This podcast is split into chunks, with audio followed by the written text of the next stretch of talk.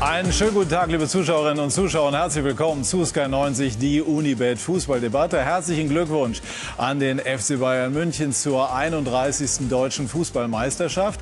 Der Titelgewinn stand zwar schon vor Anpfiff fest, aber auf dem Rasen gegen Gladbach beim 6 zu 0 bewiesen die Bayern, dass sie ein würdiger Meister sind. Die neunte Meisterschaft in Folge. Das ist nicht unbedingt etwas für Fußballromantiker, aber es ist und bleibt jedes Mal eine außergewöhnliche Leistung. Das sind unsere Themen. Die Meister Bayern. Hansi Flick holt seinen zweiten Titel als Cheftrainer und Robert Lewandowski jagt den vermeintlich ewigen 40-Tore-Rekord von Gerd Müller. Der Neuaufbau auf Schalke, auch unter Dimitrios Gramotzis, geht die Talfahrt weiter und Peter Knäbel ist als XXL-Krisenmanager gefordert und der dramatische Abstiegskampf für Werder wird es eng.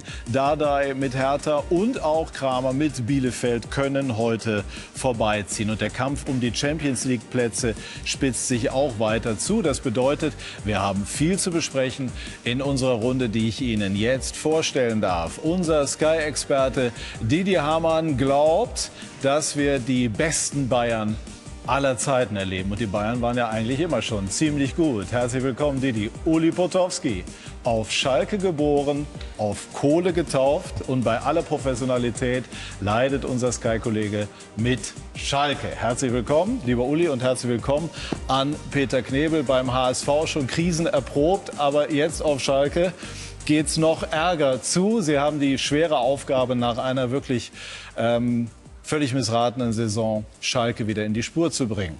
Herzlich willkommen. Sind Sie denn froh, wenn diese Saison bald vorbei ist? ich glaube, das trifft nicht nur Schalke 04, sondern es trifft äh, ganz viele, ganz viele im, im, im, im, Business allgemein und im Fußball im Besonderen, weil wir ja natürlich Richtung Saisonende immer ähm, Richtung Meisterschaft, Richtung Titel, Richtung äh, Erreichen der Ziele kommen. Und ähm, das merkt man auch in den Spielen. Da fehlen jetzt am, zum Ende der Saison natürlich auch die Zuschauer, die die entsprechende Stimmung und Intensität dann auch mit sich bringen würden. Aber was ist dir mit der speziellen Situation auf Schalke? Was macht das mit Ihnen? Sie ist speziell, das ist ganz klar. Sie ist vor allen Dingen ist sie riesig und äh, in den Dimensionen wahrscheinlich bisher auch noch nicht erlebt. Und äh, wie immer, wenn man ein großes Problem vor sich hat, dann muss man versuchen, das zu, zu portionieren, für sich einzuordnen. Ähm, natürlich äh, ist die, die Intensität der, der Probleme sehr, sehr hoch. Aber das Wichtigste ist, dass man für sich selber einen Umgang damit findet, dass man für sich selber auch einen Weg daraus findet, wie man das Ganze angehen will. Und da sind meiner Meinung nach in den, äh, in den vergangenen Wochen auch schon äh, gute Schritte gelungen. Ja, wir wollen ausführlich darüber sprechen, was Sie vorhaben mit Schalke. Uli, schlägt Ihnen das aufs Gemüt, was Schalke in diesem Jahr den Fans zugemutet hat? Ja, selbstverständlich. Also wenn man dort groß geworden ist, dann weiß man um die Bedeutung des Fußballs. Es heißt nicht zu Unrecht, im Ruhrgebiet schlägt das Herz des Fußballs. Da können die Bayern noch 30 Mal deutscher Meister werden, aber es wird immer so bleiben, meiner Meinung nach. Und da leidet man natürlich auch. Auf der anderen Seite äh, muss ich das Ganze auch beruflich irgendwie beurteilen. Und das fällt dann manchmal auch schwer, mhm. gerecht zu sein und gerecht zu bleiben. Ich gebe das Beispiel. Gestern äh, war ich mit in Hoffenheim gewesen und habe die Spieler und die Trainer, ich sag mal, relativ nett und freundlich angefasst und dann bekommt man auch ganz schnell äh, von Schalke-Fans entsprechende Meldungen. Bist du bescheuert, noch so nett zu denen zu sein und so weiter. Ist aber nicht meine Art. Ich glaube, wir müssen das jetzt alles komplett aufarbeiten. Und dazu werden wir später kommen und neu aufbauen. Und das wird äh, eine verdammt schwierige Aufgabe. Was zeichnet den FC Bayern München aus? Also einfach diese Professionalität. Jetzt mache ich diesen Beruf ja schon sehr, sehr lange. Und als ich zum allerersten Mal mit RTL die Bundesliga-Rechte hatte, da habe ich diesen Verein auch ein bisschen näher kennengelernt. Schön, da war man auch zum Meisterfeiern noch eingeladen. Das ändert sich, wenn man dann nicht mehr ganz so im Mittelpunkt steht. Aber da habe ich wirklich tief mal reinschauen können. Aber diese Professionalität, die hat sich natürlich noch dramatisch weiterentwickelt. Und man muss es einfach zugeben, also ob man sie jetzt mag oder nicht mag, es ist der Vorzeigeverein in Deutschland. Punkt, aus, Ausrufezeichen. Warum sind es denn, Didi, nach deiner Einschätzung die besten Bayern aller Zeiten? Also Sie sind ja gestern im Bus oder vor dem Spiel haben, Sie ja, haben wir ja die Bilder gesehen, dass Sie das äh, Dortmund-Leipzig-Spiel verfolgt haben. Mit dem späten Siegtreffer waren Sie dann Meister. Und dann dachte vielleicht der eine oder andere, naja, oder die Gladbacher dachten wahrscheinlich, naja, vielleicht machen Sie etwas langsamer. Äh, und vielleicht geht ja hier was, weil wir brauchen die Punkte auch noch im äh, Rennen um die Europapokalplätze. Nur dann haben sie wieder die Seite gezeigt, die wir eigentlich nur von den Bayern kennen die letzten beiden Jahre. Und sie haben eine, wie soll ich sagen, eine Professionalität. Und ich glaube, was die Bayern auszeichnet, ist, dass egal wie der Spielstand ist, egal wie die Situation ist, dass sie immer das machen als Mannschaft, was richtig für die Mannschaft ist. Ja, jeder Einzelne stellt sich da unter und, und macht das oder spielt den Pass, der genau richtig ist. Der versucht nicht selbst zu glänzen, der spielt den Ball, der für die Mannschaft am besten ist. Und ich glaube, das zeugt, wir werden später zu Schalke kommen, ich glaube, das zeugt vor unheimlich Respekt gegenüber dem Verein oder auch den Mitspielern. Ja, und da haben sie dieses Jahr, muss man sagen, oder in den letzten 18 Monaten unter Hansi Flick haben sie da einfach neue Maßstäbe gesetzt. Du hast ja ähm, sehr mannhaft in all den Monaten äh, darauf bestanden, dass Lewandowski diesen 40-Tore-Rekord vermutlich nicht knacken werde. Musst du dich da revidieren? Es sieht so aus. Also er hatte ja die Verletzung, was ja immer passieren kann bei dem Mammutpensum, das sie hatten die letzten 12, äh, 18 Monate. Sie haben ja praktisch seit letztem März kaum Urlaub äh, gehabt. Äh, er hatte die Verletzung. Ich glaube, das Tor gegen Mainz in der letzten Minute war unheimlich wichtig. Ja, das mhm. hat ihn, äh, ihm wieder ein Stück weit Selbstvertrauen gegeben nach der Verletzung, äh, wie er zurückkam.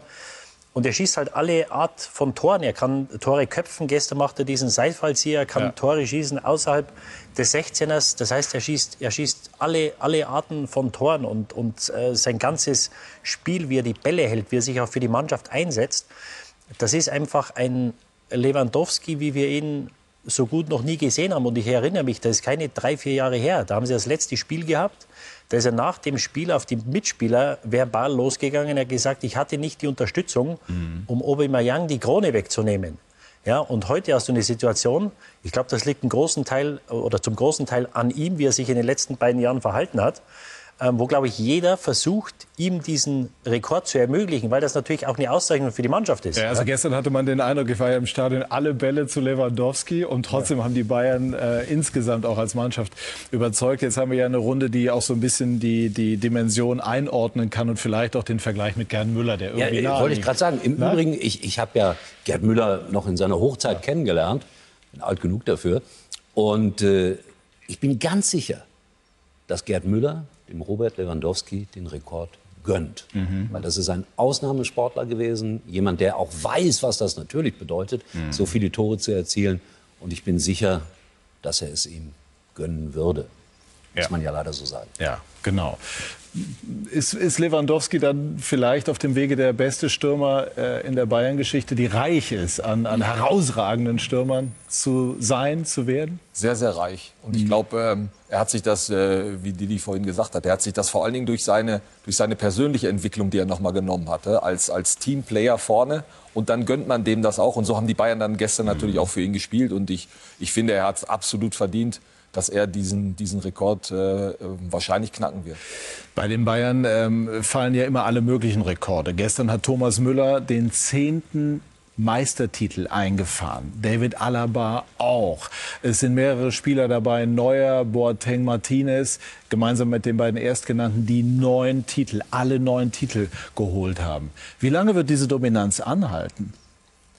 Ja, ich glaube schon noch ein Stückchen, weil sie auch äh, die richtigen Entscheidungen getroffen haben, um, äh, um sich dann auch langfristig aufzustellen. Und äh, wichtig ist immer, den richtigen Mann auf der Bank zu haben, die richtigen Spieler zu verpflichten. Und ich finde, da haben sie jetzt nach dem Abschied von, von Hansi Flick mit Julian Nagelsmann schon wieder einen Schritt gemacht, der ein Ausrufezeichen Richtung Konkurrenz ist. Mhm. Ja, ich glaube auch, dass Bayern noch auf lange, lange Sicht die meisten Rekorde halten wird. Obwohl Schalke hat ja gestern, wir reden noch drüber, auch einen Rekord aufgestellt glaube, wie viele? 38 Spieler in einer Saison jetzt mittlerweile? 39. 39. Also wenn schon, dann stellen wir auch ein paar Rekorde auf auf Schalke. Die Bayern sind mal mit 13 drüber. Meister geworden.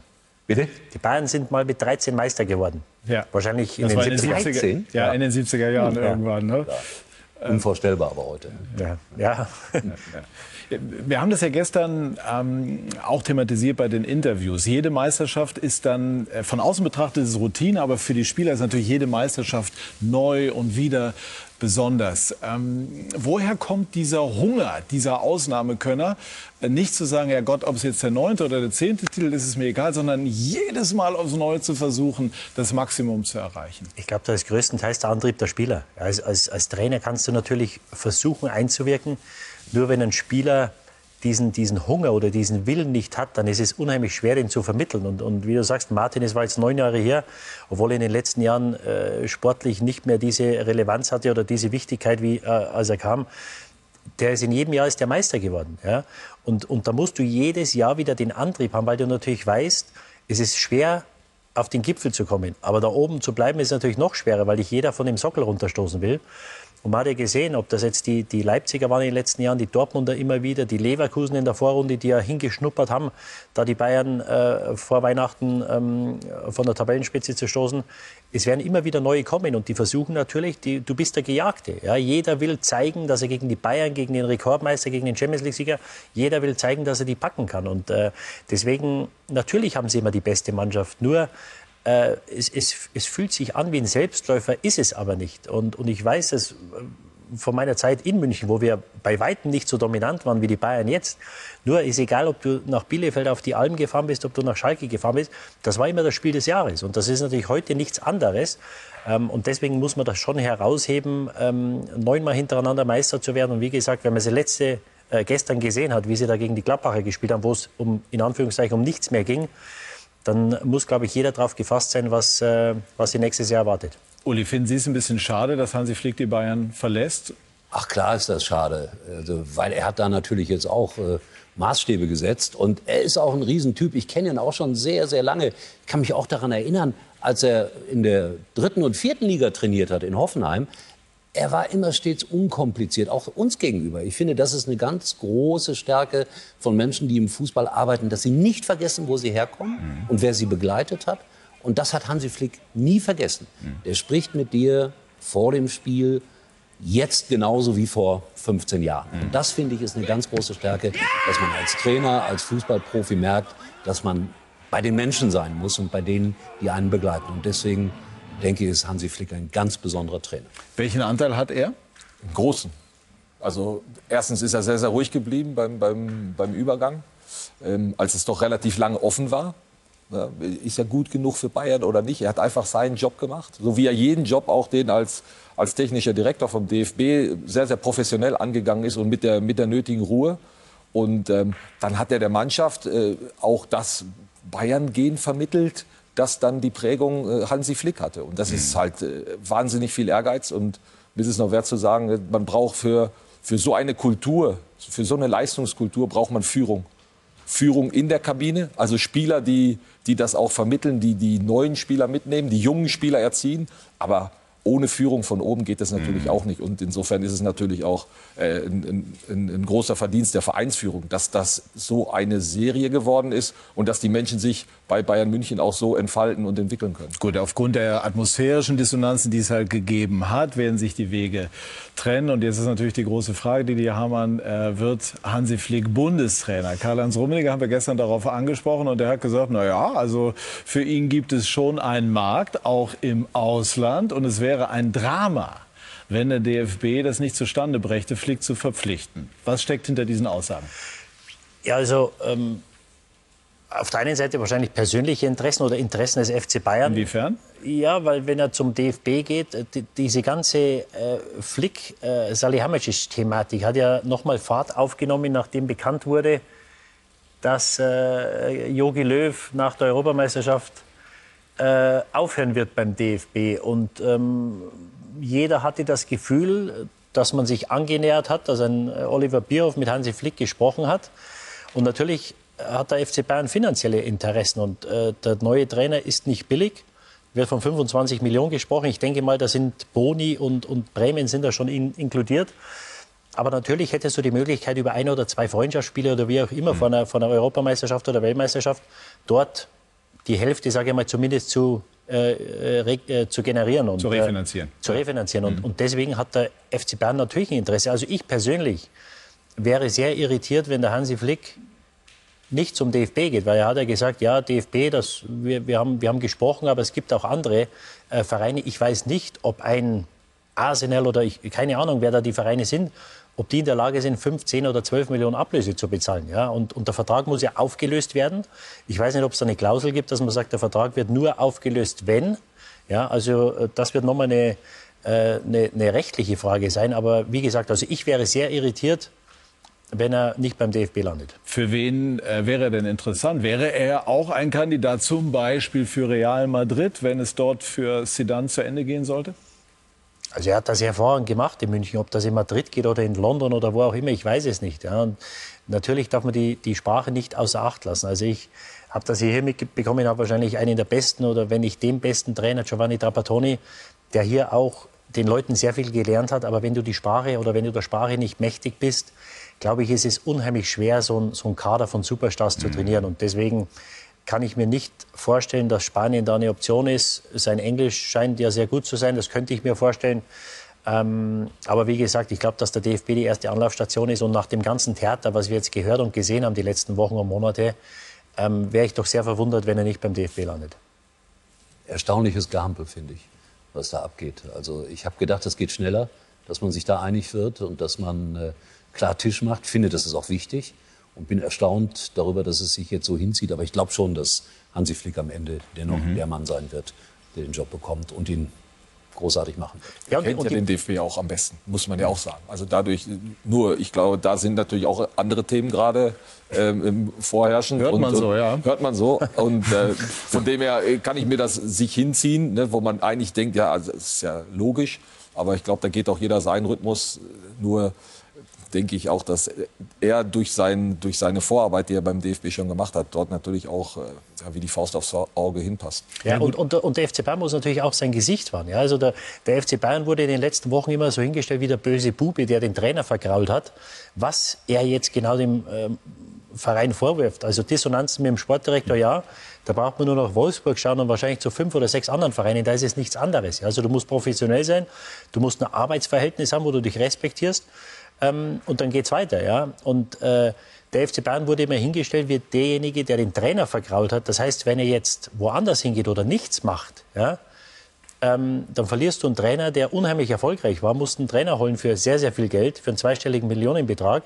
Und du gehst dann im Grunde genommen leer aus. Also ähm, ich glaube, den FC Bayern dürfen wir da auch nicht aus den Augen verlieren. Und ich glaube auch, dass der, der Hansi Flick ein Stück weit äh, die Verantwortung hat, dort eine Lösung zu finden, dass der FC Bayern einen gewissen Teil refinanziert, weil sie ja in der, in der Position sind, wo sie einen Vertrag, der noch zwei Jahre gültig ist, diesen Auflösungsvertrag müssen ja beide Seiten unterschreiben. Und da hoffe ich doch, dass man eine Lösung findet, dass die Bayern dann zum Ende auch nicht ins, äh, ins Ofenrohr schauen. Ja, werden wir gleich noch vertiefen. Die Bayern sind ja erkennbar daran interessiert, Hansi Flick durchs große Tor gehen zu lassen. Und dann wird man sicherlich final das Ganze auch lösen und sei es in Gestalt eines Abschiedsspiels. Gleich sprechen wir noch intensiver darüber, über Hansi Flick, aber natürlich auch über seinen Nachfolger Julian Nagelsmann, der für rund 25 Millionen Euro, so wird es kolportiert, zu seinem Herzensclub findet. Gleich mehr dazu bei SK90, die Unibet Fußball. Fußballdebatte.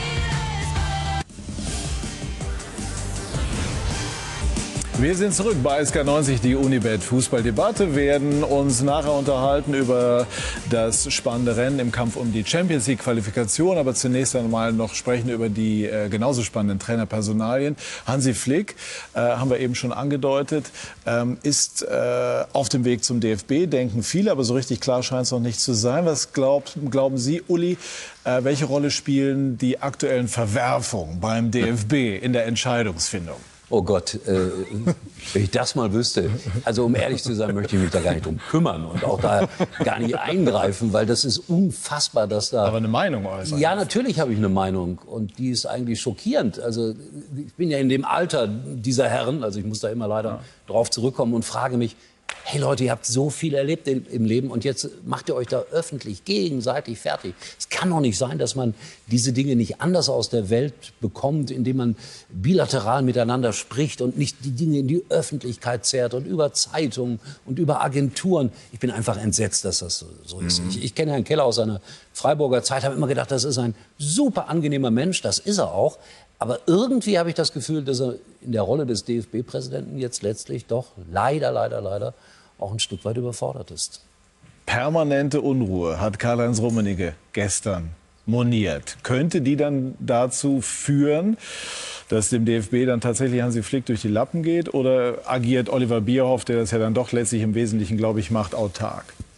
Ja, glaube ich schon. Also ich, ich glaube schon, dass die Nationalmannschaft da ein Stück weit abgekapselt ist vom DFB natürlich. Also Bioff bringt es auf den Weg, so muss man ja, das ja genau und, sagen. und, und so eine Entscheidung musst du treffen, perspektivisch auf die nächsten drei Jahre. Du hast jetzt die Sondersituation, dass du 18 Monate nach der oder 15 Monate nach der Europameisterschaft schon die, die Weltmeisterschaft hast. Und das ist natürlich eine, eine Riesenchance in so kurzer Zeit ähm, mit der Mannschaft zwei Titel zu holen oder um zwei große Titel zu spielen. Und deswegen äh, glaube ich, wird Hansi Flick die Entscheidung unabhängig davon treffen, was in der Führungsspitze passiert. Ich glaube, da muss sich jetzt was tun. Ich habe das vor einigen Wochen schon gesagt. Die Aussagen, die Keller getroffen hat, äh, geben für mich überhaupt keinen Handlungsspielraum, dass er weitermachen kann. Also für mich steht das außer Frage. Es haben sich ja ähm, viele Landesverbände auch gegen ihn gestellt. Das ist der Präsident, der sechs Millionen Sportler oder Fußballer mhm. repräsentiert. Also ich kann mir nicht vorstellen, dass von den sechs Millionen viele gibt nach den Aussagen, die gefallen sind, dass die mhm. wollen, dass er weitermacht. Und äh, ich glaube, er sollte, wenn, wenn, wenn ein Stück weit Anstand oder Respekt der Aufgabe gegenüber da ist, sollte er selber die Schlüsse ziehen. Wenn nicht, dann werden es andere machen. Und ich glaube, äh, Flick wird unabhängig davon seine Entscheidung treffen. Aber natürlich muss irgendwann muss da mal Ruhe einkehren, weil es hilft natürlich dem, dem Fußball nicht. Äh, Flick geht, wir sind in einer Sondersituation. Wir haben eine Pandemie seit 12, mhm. 14 Monaten. Äh, da werden äh, Millionen Ablösesummen für, für Trainer bezahlt. Jetzt hast du möglicherweise noch eine Schlammschlacht, die kommen könnte zwischen Bayern und dem DFB und das hilft natürlich nicht. Wir müssen schauen, dass wir den Fan wieder mitnehmen und dass wir den, dem Fan das vermitteln, was hier passiert und dass ähm, eine gewisse Demut. Und Kinder, Jugendliche, Amateurfußballerinnen und Fußballer können überwiegend im Moment nicht auf den Platz. So, und, diese, und, und, und vor diesem Hintergrund mhm. findet dann das andere statt. Ja. Also das, das ist wirklich Ja, und diese Demut, von der, von der gesprochen wurde, als die Pandemie losging, als man sagt, wir müssen uns überdenken, ja. äh, da muss man natürlich jetzt im Nachhinein sagen, dass das, dass das viele Lippenbekenntnisse waren. Und ich glaube, wir haben jetzt die Möglichkeit, beim DFB äh, klare Strukturen zu schaffen. Das müssen sie machen weil ich glaube, da sind wir dem Fan und dem Amateursport, da sind wir das einfach schuldig.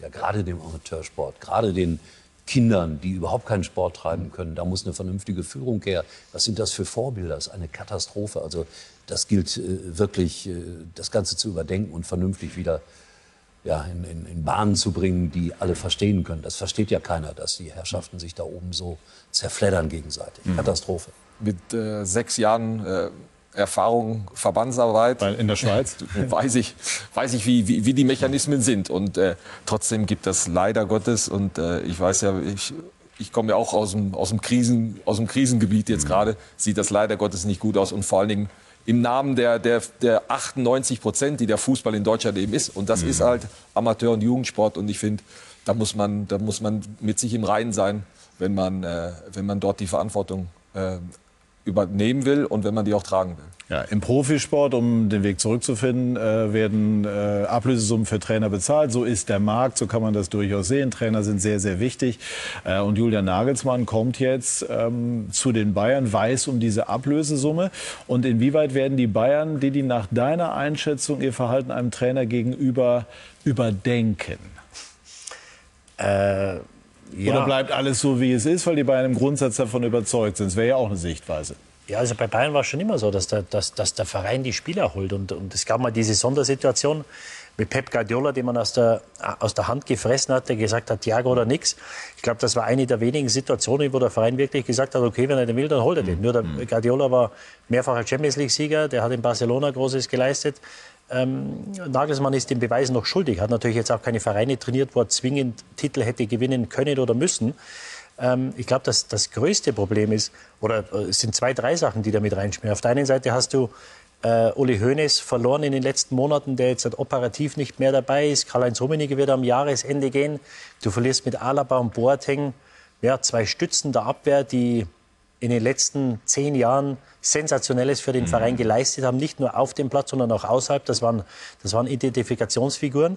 Martinez geht auch. Martinez geht auch. Und dann ersetzt er natürlich einen Trainer, der unheimlich beliebt ist. Mhm. Ja, das heißt, äh, es ist wahrscheinlich selten ein Trainer bei Bayern, ich kenne das so gar nicht, dass jeder gut über den Trainer spricht. Ja, das ist, äh, das, das hat es, glaube ich, in der Art und Weise noch nicht gegeben. Er hat da wirklich eine Mentalität geschaffen, wo die gesagt haben, wir gegen alle und egal was kommt, wir räumen die aus dem Weg. Und Jetzt kommst du dahin als Julian Nagelsmann, du trainierst Weltmeister, Champions League-Sieger, mehrfache deutsche Aber Meister. Kurz eingang, kann es nicht für Nagelsmann auch eine Chance sein, sozusagen diesen Umbruch, den es ja dann geben wird, auf sehr, sehr hohem Niveau, an Upamecano kommt beispielsweise, dann selber auch zu moderieren und zu gestalten und nicht nur zu verwalten, was schon da ist? Ja, das ist seine Aufgabe. Die Frage ist, ob, ob, ob es einfacher ist, so Titel zu gewinnen oder große Titel zu gewinnen, weil du natürlich bei Alaba an Bord hängst, Alaba ist jetzt im besten Alter mit 8, 29. Da weißt du natürlich, was du bekommst. Ein Upamecano äh, hat unheimliche äh, Böcke gehabt in den letzten Monaten. Gestern hat er sehr gut gespielt im Spielaufbau. Der muss sich natürlich noch entwickeln. Bei den anderen hattest du gestandene Spieler und das ist natürlich eine andere Aufgabe, weil du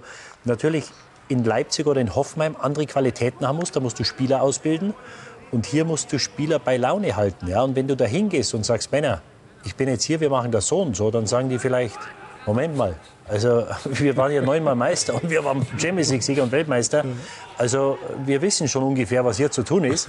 Das heißt, du brauchst ein unheimliches Fingerspitzengefühl. Ich sage jetzt nicht, dass ein Nagelsmann das nicht hat. Nur die Qualitäten, die gefragt sind in München, sind ganz andere wie in Hoffenheim Das ist und kein Leipzig. reiner Ausbilder, ne? Ja, und, und er ersetzt einen Trainer, wie gesagt. Das könnte die größte Aufgabe sein, der unheimlich beliebt war. Das heißt, diesen Draht zur Mannschaft, den muss er schnell finden. Und das wird die Aufgabe sein. Ich habe aber das Gefühl, dass Julian Nagelsmann mit viel Selbstbewusstsein dahin geht. Das trägt er in sich, das spürt man, das ist seine DNA. Und ich traue ihm das durchaus zu. Und er ist jemand, weiß nicht, ob es immer ein Vorteil ist, der natürlich fast im gleichen Alter ist wie die Spieler, der auch die Denkweise vielleicht äh, und diese Erfolgsgeschichten, diesen Erfolgshunger auch in sich und mit sich trägt. Er will ja jetzt auch unbedingt etwas gewinnen. Und ich glaube, dass er das absolut äh, moderieren wird und dass er das schaffen wird, diesen Spagat hinzubekommen. Es ist natürlich ein entscheidender Schritt jetzt tatsächlich von, vom Ausbilden zum ja, Begleiten der großen Stars, aber eine spannende Situation. Aber ich kann nur sagen, dass ich ihn so persönlich kennengelernt habe, als er sein zweites Spiel gemacht hat. Und äh, das sind so Kleinigkeiten, die ich erlebt habe mit ihm. Da gehe ich so auf ihn zu und sage, ja, ich bin äh, also der älteste Reporter zurzeit und Sie der Jüngste. Und das hat er jetzt beibehalten. Immer wenn wir uns treffen, gibt es immer diesen kleinen Spruch, ich bin der Jüngste, Sie der Älteste. Aber ich will damit nur zum Ausdruck bringen, der Mann kann auch sehr locker sein, sehr menschlich sein. Und er weiß um seine Stärken, definitiv. Und das ist, glaube ich, der, das ist der entscheidende Faktor. Ich, ich habe gelernt, Qualität akzeptiert immer Qualität. Und Julian Nagelsmann hat eine hohe Qualität, sonst würden die Bayern nicht so einen Preis für ihn bezahlen. Und das werden die Spieler in der, in der Kabine auch merken, dass, dass er dem, dem, dem, dem Team und dem Verein fachlich auch sehr viel geben kann. Und er ist, glaube ich, inzwischen auch so professionell aufgestellt, dass er eben auch die Antennen hat und natürlich auch zuhört und, und die Qualitäten, die ja ohne Zweifel da sind, dass er die nutzen wird. Es wird spannend sein, wird eine, eine, eine schöne Aufgabe sein, aber ich selber denke auch, wenn nicht jetzt, wann dann? Gestern hat er mit RB Leipzig in Dortmund verloren, dadurch indirekt in Bayern zur Meisterschaft verholfen. Wir sprechen jetzt über ähm, die spannende Qualifikation für die Champions League Plätze. Bayern sind klar, Leipziger werden es auch schaffen. Werden die Dortmunder es im Endspurt noch hinbekommen?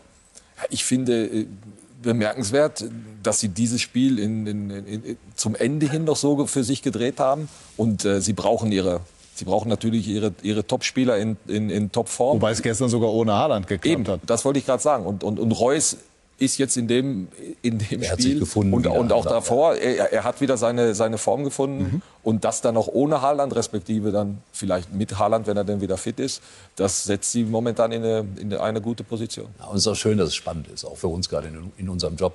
Aber ich glaube, Dortmund hat wirklich eine unfassbar hohe Qualität. Bin da ein bisschen neidisch. Ich auch. Warum?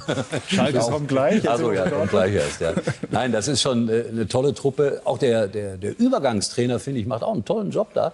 Äh, Und ich glaube, der hat auch eine große Zukunft vor sich. Das, das spürt man, das merkt man. Und äh, deswegen glaube ich, dass das noch alles ziemlich offen ist, wer da Champions League erreicht. Vielleicht schwächeln die Frankfurter, vielleicht die Wolfsburger. Dortmund wird dann da sein. Ja, also sie haben sich die, die Chance wiedergegeben. Es hat ja vor einigen Wochen, als sie gegen Frankfurt zu Hause verloren haben, dachte man ja jetzt sieben oder acht Punkte, das packen sie nicht mehr. Jetzt haben sie noch mal einen Zwischenspurt eingelegt, haben es gestern wieder schwerer für sich selbst gemacht, als es sein hätte müssen nach dem 2-0 Vorsprung. Ich glaube, der große Unterschied oder der, das große Plus im Moment ist, ist Sancho. Es, es ist einfach Reus natürlich wieder erstarkt. Sie sind mit Sancho sind sie, sind sie eine andere Mannschaft. Also was der Junge zeigt, ähm, wenn er auf dem Feld steht, das ist einfach in dem Alter habe ich das selten gesehen. Ähm, aber sie sind natürlich in einer Position, wo sie es nicht selbst in der Hand haben. Also die anderen haben die, äh, haben die Karten in der Hand. Die Wolfsburger spielen nächsten Sonntag in Leipzig. Nach dem Pokalfinale könnte ein guter Zeitpunkt sein, da die Leipziger zu spielen, weil für die Leipziger ist, ähm, ja, muss man jetzt schauen, wenn sie verlieren nächste Woche, dann könnten die Leipziger theoretisch auch noch mal, wenn die anderen alles gewinnen, einen Punkt brauchen bei Union. Also das wird auch noch spannend. Ähm, ich glaube immer noch, dass die Wolfsburg und die Frankfurter so stabil sind, dass sie ja. die ja, dass sie die, dass sie äh, die, die Dortmunder fernhalten. Und wenn Haaland nicht zurückkommen sollte, jetzt die letzten zwei Spiele, ich weiß es nicht, weil ihn natürlich der ist schon ja was selbst abgeht. auf der Tribüne eine unfassbare Verstärkung, wenn man die Bilder gestern richtig So wie er gejubelt hat, kann er wahrscheinlich Donnerstag spielen. Ja.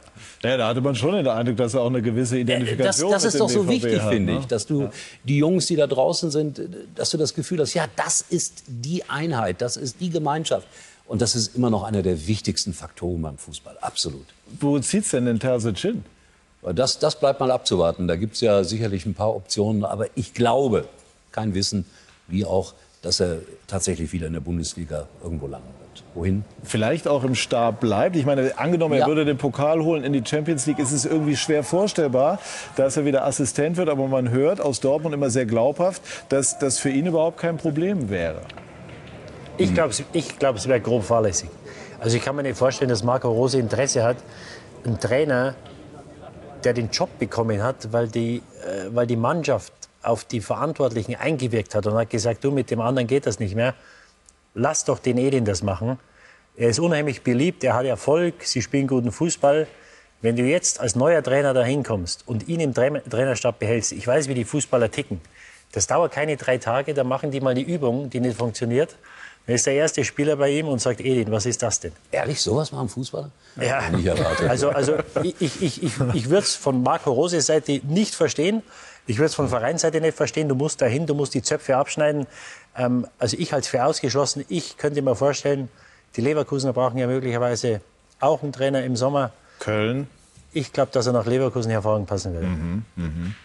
Wie groß ist der Druck auf Eintracht Frankfurt, die heute in Mainz spielen und die nach der Bekanntgabe des Wechsels von Adi Hütter nicht mehr ganz so zwingend und überzeugend auftreten wie vorher? ist natürlich groß, weil äh, bei ihnen bricht viel weg, was die Zukunftsplanung be betrifft. Ähm, dann ist es noch ein Derby, jetzt äh, nie ein äh, normales Spiel gegen Mainz. Und von dem her bin ich sehr gespannt. Ich glaube, emotional ist das heute auch so ein Schlüsselspiel, das dann auch ähm, zeigt, wie, wie, es dann in der Saison noch fertig gespielt werden könnte. Ja, die Mainzer, das ist ja die Mannschaft überhaupt, finde ich.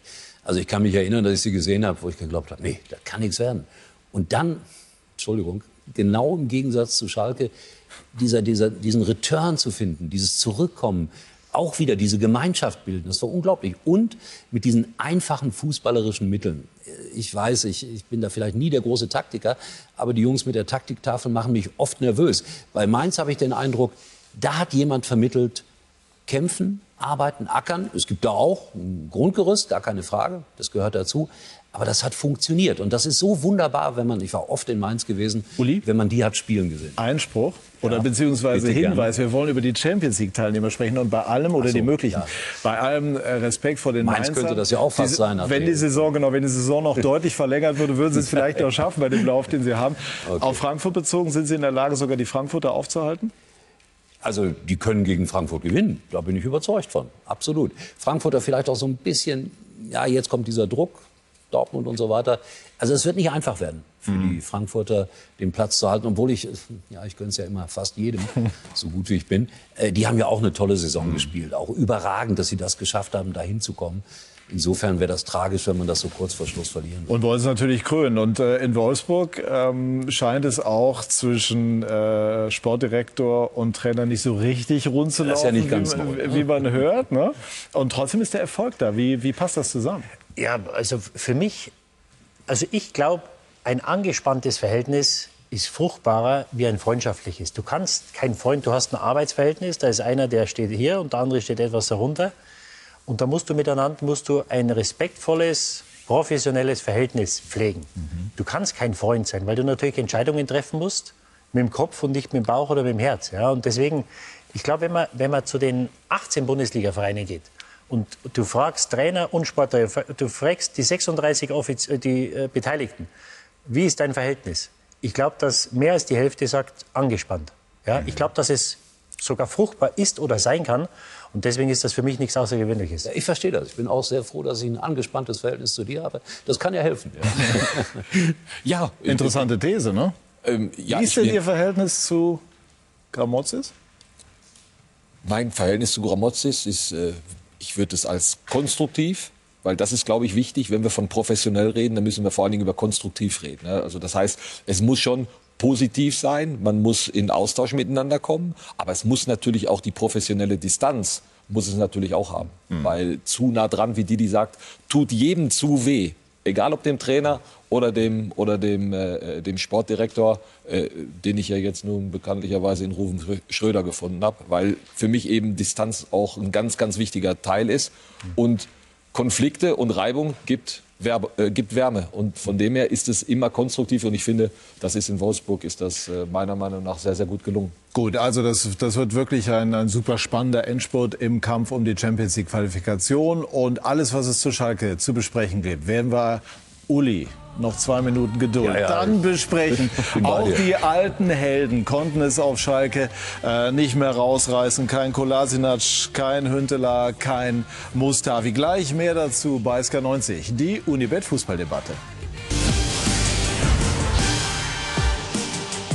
Wir sind zurück bei SK90, die Unibet Fußballdebatte und sprechen über Schalke. Schalke hat alle negativen Superlative gebrochen in dieser Saison. Und trotzdem, Jürgen Müller, kann man sich immer noch nicht so richtig vorstellen, dass Schalke wirklich in der nächsten Saison nicht mehr in der Bundesliga dabei ist.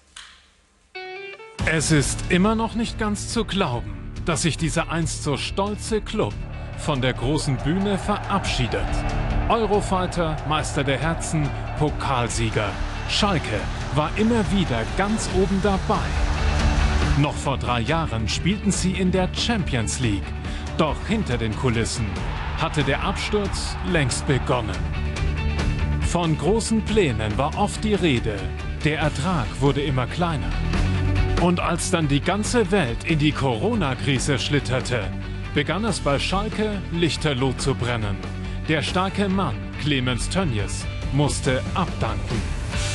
Viele schämen sich, ja, und das liegt eben äh, nicht an der sportlichen Leistung, das liegt äh, an den ganzen Nebengeräuschen. Also meiner Meinung nach muss als erstes jetzt Clemens Tönnies hier auf Schalke das Feld räumen. Schalke, für viele ein Teil ihres Lebens. Es begann etwas zu sterben, nach und nach. Worüber unterhalten wir uns? Wir sehen alle, dass das Schiff so langsam absäuft und wir brauchen einen Retter. Es gab keinen Retter, stattdessen Verantwortliche, die immer hilfloser agierten. Fünf Trainer, zwei Siege. Das ist wohl die Bilanz dieser vorerst letzten Erstligasaison. Der nur kurze Flirt mit Ralf Rangnick. Die Jagdszenen an der Arena. Alles Details, die ein Gesamtbild ergeben. Dieses Schalke liegt am Boden. Was bleibt, ist der Charme der Stunde Null. Die Chance, etwas Neues aufzubauen. Sportvorstand Knebel will Schalke finanziell wieder stabil für die erste Liga machen. Sportdirektor Schröder muss aus einem teuren Kader einen günstigen machen mit Aufstiegschancen. Zweitligastürmer Terodde hat schon mal zugesagt. Gerade er kennt den Druck, den man hat, wenn man mit einem großen Club zurück ins Oberhaus will. Schalke und der Neuanfang. Es kann nur besser werden. Ja, und es hat eben eine unglaubliche Wucht, weil Schalke so eine Tradition und so eine unglaublich große Fanbasis hat. Und um das nochmal klar haben wir unter anderem auch Uli Potowski eingeladen, äh, dessen Leben zumindest indirekt mit Schalke irgendwie immer in Verbindung stand. Und Uli, Sie haben freundlicherweise ein paar herrliche alte Bilder mitgebracht. Ähm, da sehe ich Sie unter anderem mit Rudi Assauer und auch mit so einer herrlichen äh, Schalker Fan-Kutte. Vielleicht können Sie so ein bisschen erzählen. Ähm, welche Geschichten hinter diesen Bildern stecken. Es ist ganz einfach. Ich bin da einfach geboren in, in diesem Stadtteil, also wohlgemerkt Schalker. Und äh, wenn man dort geboren wird, es gab auch in meiner Jugend nichts anderes außer Fußball. Das muss man auch klar sagen. Und so haben wir nichts anderes gekannt, als Fußball zu spielen. Und man sieht äh, hier links, äh, Herr Knebel, Aufstiegsfeier. Also Nehme ich mit, Schalke schon mal in der zweiten Liga. Das war ein großartiges Fest gewesen. Man sieht Töpperwien und Potowski, ähnliche Friseure. Dann äh, ist das hier mit, mit Rudi Assauer, das war in Gütersloh, da haben wir für die Schlaganfallhilfe ein Spiel organisiert. Links, das ist Lismon. Und äh, ja, man sieht auch, dass ich selber mal gespielt habe, allerdings nicht bei Schalke 04, sondern bei einem Verein, den es gar nicht mehr gibt. Heißt Eintracht Schalke oder hieß Eintracht Schalke, heißt jetzt Blau-Weiß Gelsenkirchen. Ich war nie gut, aber sehr, sehr gerne gespielt. Ja, und natürlich äh, bin ich dann auch gelegentlich mal mit der Kutte da rumgelaufen. Das gehörte einfach dazu und die Frisur war auch wunderbar. Das war allerdings schon in der Zeit, als ich äh, Sportchef war bei RTL und äh, es war sehr ungewöhnlich, dass sich ein Journalist dazu bekannt hat, äh, ja, einen Lieblingsverein zu haben. Das hat mir nicht immer nur Vorteile eingebracht, ganz im Gegenteil. viele, viele Nachteile im Leben. Aber ich stehe dazu, wie gesagt, bin da groß geworden und jetzt ist es eh zu spät, das nochmal zu ändern. Warum ist Schalke so abgestürzt? Ja, das ist, das ist natürlich kein, äh, kein Unfall oder Zufall, sondern das ist äh, ein Produkt von, ähm, ich sag mal, zwei Jahren ähm, vor allen Dingen Fehlentscheidungen, die getroffen worden sind. Und wenn wir von Absturz reden, dann reden wir vor allen Dingen in erster Linie mal von dem, von dem sportlichen Absturz, von, von den Resultaten. Und äh, die kommen nicht äh, durch Zufall ähm, und sind dem deswegen auch nicht als Unfall zu betrachten. Ähm, Viele aber, machen es ja an Christian Heidel fest. Ich finde, ähm, ich gucke sowieso nicht gerne durch den Rückspiegel, mhm. mhm. sondern wir haben gesagt, äh, ist das jetzt Stunde Null? Wir wollen nach vorne Klar, gucken. Man muss aber natürlich analysieren, um dann darauf was aufzubauen. Ich glaube, da wird jeder seine eigene Geschichte da, äh, auch noch dazu haben. Natürlich sind da Fehlentscheidungen getroffen worden. Wir sind alle nicht frei äh, äh vor Fehlern. Und ähm, das Wichtigste äh, finde ich, dass äh, wir auch noch sehen, ne, die, die, die Corona-Pandemie hat ja viele Prozesse noch mal beschleunigt. Und ich, ich denke, dass sie auch noch mal mit bei uns bei der Gemengelage mit dazu geführt hat. Das heißt nicht, dass sie äh, schuld ist, sondern ich glaube, wir haben zu viele Fehlentscheidungen hintereinander getroffen und äh, sind jetzt dann in, diesen, in, in, dieses dramatische Tempo auch des Absturzes gekommen. Ähm, und äh, man merkt natürlich auch, wenn man reingeht, ich war ja lange draußen, wenn man dann reingeht, dann merkt man natürlich auch, was das für eine, für eine bedrückte und bedrückende Stimmung ist. Ähm, Welche ich, Rückmeldung bekommen Sie von Fans, soweit es möglich ist in der aktuellen Situation? Bisher nur aufmunternde. aufmunternde und ähm, ja, sie alle geben mir auch äh, ähm, Mut, den Blick nach vorne zu richten und äh, in die Zukunft zu schauen. Und äh, ich kriege äh, überhaupt keine, keine Nachrichten, egal ob per Mail oder sonst irgendwie, die sich mit der Vergangenheit beschäftigen. Ähm, denn davon haben wir jetzt auch genug, finde ich, äh, aufgearbeitet. Für mich gilt der Blick nur nach vorne. Das ist einerseits richtig, andererseits würde ich sagen, es gibt einen sehr klugen Spruch und der heißt, Achtung, wer nicht auch, auch in der Vergangenheit lebt, wird die Zukunft nicht meistern. Ich glaube, wir müssen, ich sage jetzt mal ganz bewusst, wir als Schalker alles das nochmal sehr deutlich aufarbeiten, was da passiert ist. Und es auch deutlich benennen. Die Menschen, die zu Schalke gehen, haben auch das Recht und haben es auch verdient, dass man sie aufklärt. Und ich glaube zum Beispiel, als Herr Heidel nach Schalke kam, da hat man das Gefühl gehabt, boah, jetzt kommt einer, der großartig gearbeitet hat, der kriegt jetzt, es war ja auch so viel Geld. Und dann gab es Situationen, dass viele Spieler, die nach Schalke gekommen sind, und das ist für mich oft unerklärlich, die sind dann plötzlich schlechter geworden ich habe mich immer gefragt, hat es was damit zu tun, dass sie dann plötzlich viel mehr Geld verdienen? Das ist natürlich immer eine Frage, die man sich leider stellen muss beim Profifußball. Und dass man dadurch vielleicht in so eine Komfortzone rutscht. Und vielleicht ist es so, dass man nie begriffen hat, für wen man Fußball spielt. Und das ist jetzt vielleicht eine romantische Verklärung von mir. Ich kann mich erinnern, als Herr Heidel diesen Wechsel machte nach äh, Schalke, da habe ich ihn noch in Mainz interviewt und habe ihn vielleicht etwas ketzerisch gefragt, Herr Heidel, welche Dinge in Gelsenkirchen kennen Sie außer der Arena. Und da kam nichts. Und ich glaube, dass man sich damit beschäftigen muss, wie die Menschen dort leben, wie sie arbeiten oder auch nicht arbeiten, muss man ja mittlerweile sagen. Und es war letzte Woche im Stern ein großer Bericht, äh, das Durchschnittseinkommen eines Gelsenkirchners beträgt 16.700 so und so viel Euro. Und diese Diskrepanz, die aufzuarbeiten und die zu begreifen, ist wahnsinnig schwer. Aber ich glaube, dass der Gelsenkirchner, der Schalker, überhaupt nicht meckern würde, weil wenn die, ich sage es mal, die teuren Spieler funktionieren würden. Bin, Aber sie haben nicht funktioniert. Ich bin völlig dabei.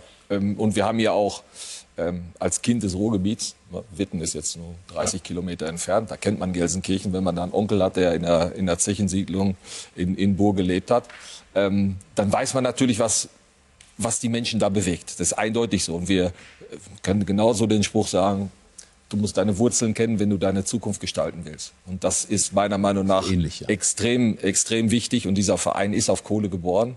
Wir wissen, wo wir herkommen. Das ist, glaube ich, ganz wichtig. Und auf der anderen Seite, und das wurde angesprochen, ist natürlich Transparenz wichtig. Also da soll ja nichts unter den Teppich gekehrt werden. Äh, die Aufarbeitung ist äh, notwendig und das haben Fans und Mitglieder natürlich auch verdient. Und trotzdem muss der Blick jetzt aus meiner Sicht, in meiner Rolle natürlich jetzt vor allen Dingen nach vorne gehen. Wir wollen einmal eine Schalker Legende mit reinnehmen. Olaf Thon, den ich ganz herzlich begrüße, der sich zuschalten lässt. Olaf, herzlich willkommen. Schönen guten Tag. Hallo. Grüße an alle nach München. Hallo Olaf. Uli Potowski hat ja eben einen sehr spannenden Ansatz reingebracht. Muss man im Grunde Schalke wirklich begreifen, Schalke auch fühlen, um auf Schalke auch als Profi äh, wirklich ähm, abliefern zu können? Ja, das ist ein wichtiger Aspekt und nicht umsonst war Rudi Assauer so erfolgreich und ähm, da muss man wieder hinkommen, dass man Schalke lebt. Ähm, ob man dann in Schalke unbedingt wohnen muss, ähm, sei dahingesagt, aber man muss auf dem Platz erkennen, dass der Spieler alles gibt. Und wir haben seit 15 Monaten ähm, eine Schalker Profimannschaft, die ihresgleichen sucht im Negativen. Und ich hoffe, dass endlich die Spirale nach unten beendet ist und dass wir den Tiefpunkt gefunden haben. Aber ich sehe ihn nicht. Vor allen Dingen gestern hat man sich gefreut. Man sitzt vorm Fernseher, sieht zwei Tore von Schalke, traut seinen Augen nicht und dann kommt die zweite Halbzeit. Erschreckend. Und ich habe vorhin gehört, dass Peter Knebel da mag er auch recht haben, dass es viel Zuspruch von Fans gibt, Schalke-Sympathisanten. Aber ich muss aber auch sagen, dass ich ähm, ähnlich viele Nachrichten oder Gespräche führe, die positiv sind, aber auch in WhatsApp-Gruppen ähm, richtige Schalker, ähm, auch unsere Traditionself, wo ich ja der Abteilungsleiter auch bin, da gibt es schon ähm, seit längerer Zeit ähm, ja, ähm, Sprüche, oh, ich schalte auf Konferenz um, ähm, ich schaue mir das nicht mehr an. Mhm. Es nimmt zu und wir müssen so schnell wie möglich den Boden finden, um wieder nach oben zu schauen. Und ähm, die zweite Liga beginnt ja Ende Juli und ich hoffe auf einen guten Start. Didi, schauen wir voraus, gemeinsam dann mit Peter Knebel und mit unserer Runde machen wir es fest an der äh, Königspersonalie Trainer. Würde es aus Ihrer Sicht oder aus deiner Sicht Sinn machen, äh, mit Gramozis in die neue Saison zu gehen? Also ich sehe das skeptisch, weil wenn man sich die Bilanz anschaut, sind glaube ich acht Spiele, ist ein Sieg, ein Unentschieden, haben glaube ich knapp 20 oder über 20 Tore kassiert in den acht Spielen. Ähm, und du musst natürlich irgendwie Aufbruch vermitteln. Ja? Und äh, ich, ich habe sehr hohe Meinungen von äh, Dimitrios Gramotzis. Er hat in Bo Bochum die Jugendmannschaften durchlaufen, hat in Darmstadt tolle Arbeit geleistet. Aber er wusste natürlich auch, wenn er auf Schalke geht, dass wenn es sich nicht deutlich verbessert, die Situation, und wenn bis Saison, ich weiß nicht, 8, 9, 10, 12 Punkte geholt werden, dass es wahrscheinlich schwer wird oder werden wird für ihn, äh, diese Mannschaft dann auch im, im neuen Jahr zu trainieren. Und äh, wenn ich mir anschaue, wie sie gespielt haben, Olaf hat es gerade gesagt, also gestern die zweite Halbzeit oder das Spiel gestern war wahrscheinlich noch schlimmer wie, wie die 30 vorher. Wenn du 2-0 führst, dann darfst du so ein Spiel nicht sang- und klanglos 4-2 abgeben. Ja? Und deswegen sehe ich das sehr skeptisch. Ich halte ihn für einen hervorragenden Trainer. Ähm, vielleicht war es etwas zu früh, auf Schalke zu gehen, aber ich äh, sehe das sehr skeptisch, ob er nächstes Jahr weitermachen kann. Wird er definitiv ähm, Schalke-Trainer sein zur neuen Saison? Wir müssen ja sagen, als wir ihn verpflichtet haben, haben wir ja um die Schwere der Aufgabe gewusst. Und äh, das, was Didi sagt, das äh, stimmt zu 100 Prozent. Er ist ein hervorragender Fachmann und Trainer. Und wir haben gesagt, ja, es kann, es kann ja so weitergehen. Also es ist jetzt nicht so, dass wir sagen, äh, diese, diese Ergebnisse Leistung ist immer noch was anderes. Mhm. Und das war gestern in der zweiten Halbzeit war das desaströs, gar keine Frage. Aber wir haben gewusst, wir wollen, wir wollen auch noch mehr Erkenntnisse äh, holen aus dieser, aus dieser Saison. Wir haben jetzt, das hat auch zu dieser Zahl von 39 Spielern geführt, die wir eingesetzt haben. Und äh, wir haben zusätzlich noch äh, etwas mitnehmen müssen, was, äh, was nicht zu erwarten war, wenn wir an die Ausschreitung denken nach dem Bielefeld-Spiel. Mhm. Das gab wieder fünf Tage Trainingsunterbrechung. Wir hatten noch Corona-Fälle. Das hat diesen ganzen Rhythmus gestört und lässt diese ohne Zweifel vorhandene Qualität, die der Trainer hat, äh, äh, lässt die natürlich dann auch wieder in einem, in einem anderen Licht erscheinen. Und für uns ist in der Gesamtbetrachtung aber äh, das Resultat so, dass wir äh, die feste Absicht haben, mit Dimitrios in die nächste Saison zu gehen. Einmal nachgefragt. Die feste Absicht klingt etwas anders als bei dem Interview, was wir beide in Leverkusen geführt haben. Da haben Sie gesagt, definitiv. Heißt das, dass jetzt die Tür zumindest ein Spalt aufgeht? wir haben definitiv die Absicht, mit ihm weiterzumachen. Anders kann ich das nicht ausdrücken. Olaf Thon, äh, welche Meinung sind Sie hinsichtlich des Trainers? Macht es Sinn, ähm, Gramozis dann auch den Neuaufbau in der zweiten Liga ähm, zu überantworten? Ich denke, das ist geplant. Das hat Peter Knebel ganz deutlich gesagt. Aber ähm, er kann ja nicht zu 100 Prozent sagen, dass es dann so eintritt. Es können viele Dinge intern passieren. Und Peter Knebel, Gerald Asamoah, ähm, dann auch ähm, rufen So, jetzt höre ich Olaf Thon nicht mehr. Trainer. Ah. das Entwicklung. Olaf, wenn Sie die letzten zwei Sätze noch mal wiederholen könnten, da war hier ein kleiner Ja, Tonaussetzer. Eine Tonstörung, ja, gibt es manchmal. Genau, ja. ohne H, geschrieben, ohne H geschrieben. Ich will das nochmal sagen. Ähm, Peter Knebel hat vollkommen recht, weil er kann doch gar nicht zu 100 Prozent jetzt sagen, er ist der neue Trainer. Es können so viele Dinge in den nächsten Wochen passieren, bis dann Ende Juli die zweite Liga wieder losgeht. Und Ruven Schröder, ähm, Gerald Asamoah und Peter Knebel beobachten den Trainer und wissen ganz genau, was passiert und werden auch mit den Spielern sprechen, mit den neuen Spielern, weil ich gehe davon aus, dass mindestens 10, 15 neue Spieler kommen werden und auch ähm, den Verein verlassen werden.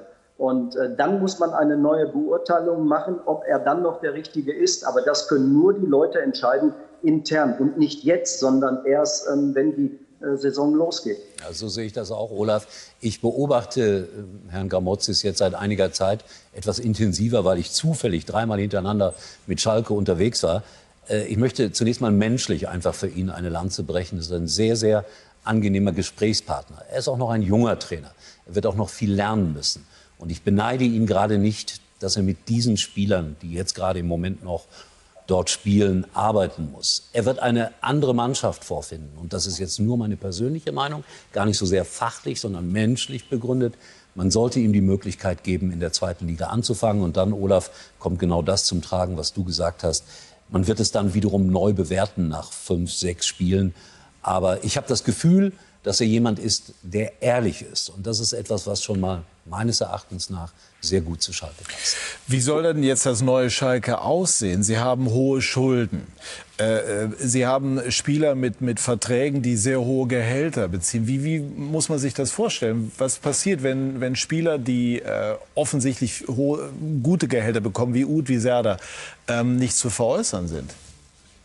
Also erstens glaube ich, dass die Spieler äh, gut genug sind, dass sie einen Markt haben. Wie der Markt allerdings funktioniert und was auf dem Markt für, für, für Summen gezahlt werden können, das wissen wir alle noch nicht. Das fängt jetzt gerade erst an und äh, von dem her ähm, kann man Was einfach nur machen Sie, wenn ein, zwei von den Spielern, die, die überdurchschnittlich verdienen, ähm, bleiben wollen? Da müssen Sie Verträge bedienen. Würde Ihnen das Handlungsfreiheit nehmen?